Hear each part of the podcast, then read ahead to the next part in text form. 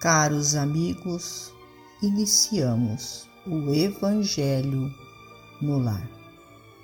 Rogamos a Deus, nosso Pai, a Jesus, médico de homens e de almas, o amparo e o auxílio, para que juntos possamos orar por nós e por todos os nossos irmãos necessitados. E se não for, ó Deus, pelo merecimento de cada um de nós, que seja pela vossa misericórdia divina. E unidos nesta corrente fraterna, permitamos que os nossos amigos espirituais, trabalhadores da vitória do bem, adentrem os nossos lares, trazendo a cada um de nós a ação medicamentosa para o nosso corpo e para a nossa alma.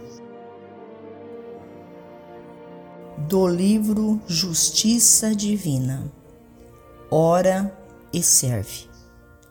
Afirmas que o progresso, exprimindo felicidade e aprimoramento, é o porto a que te destinas no mar da experiência terrestre, mas se cultivas sinceridade e decisão contigo mesmo, abraça o trabalho e a prece como sendo a embarcação e a bússola do caminho. Rochedos de incompreensão Escondem-se traiçoeiros sob a crista das ondas, ameaçando-te a rota. No entanto, ora e serve. A prece ilumina, o trabalho liberta. Monstro do precipício surgem à tona, inclinando-te à perturbação e ao desânimo. Contudo, ora e serve. A prece guia, o trabalho defende. Tempestades de aflição aparecem de chofre, vergastando-te o refúgio. Entretanto, ora e serve. A prece reanima, o trabalho restaura. Companheiros queridos, que te suavizavam as aflições da marcha, desembarcam nas ilhas de enganoso descanso, deixando-te as mãos sob multiplicados encargos.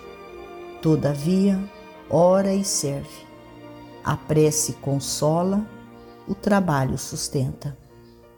Em todos os problemas e circunstâncias, que te pareçam superar o quadro das próprias forças, ora e serve. A prece é silêncio que inspira, o trabalho é a atividade que aperfeiçoa. O viajor mais importante da terra também passou pelo oceano do suor e das lágrimas, orando e servindo. Tão escabrosa lhe foi a peregrinação entre os homens que não sobrou amigo algum para compartilhar-lhe espontaneamente os júbilos da chegada pelo reconhecimento em forma de cruz.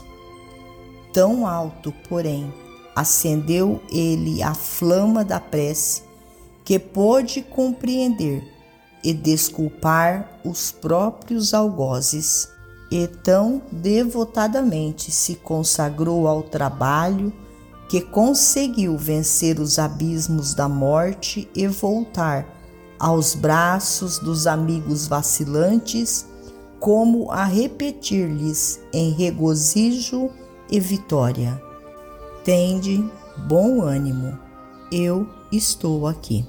Emmanuel Finalizamos a mais um Evangelho no Lar. Agradecidos a Deus, nosso Pai, a Jesus, médico de homens e de almas, a Maria de Nazaré, nossa mãe amorada, e aos nossos amigos trabalhadores da vitória do bem, pelo amparo e pelo auxílio. Fiquem todos com Jesus e até amanhã, se Deus assim o permitir.